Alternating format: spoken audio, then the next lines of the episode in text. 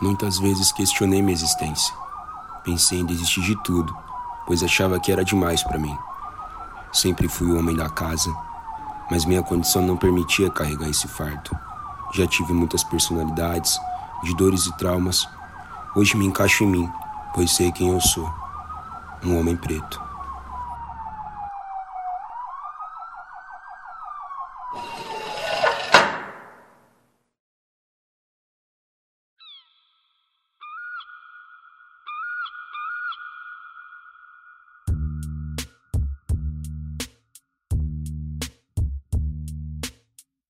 De Preto para Preto é o nome do nosso podcast, que será lançado exclusivamente no Spotify.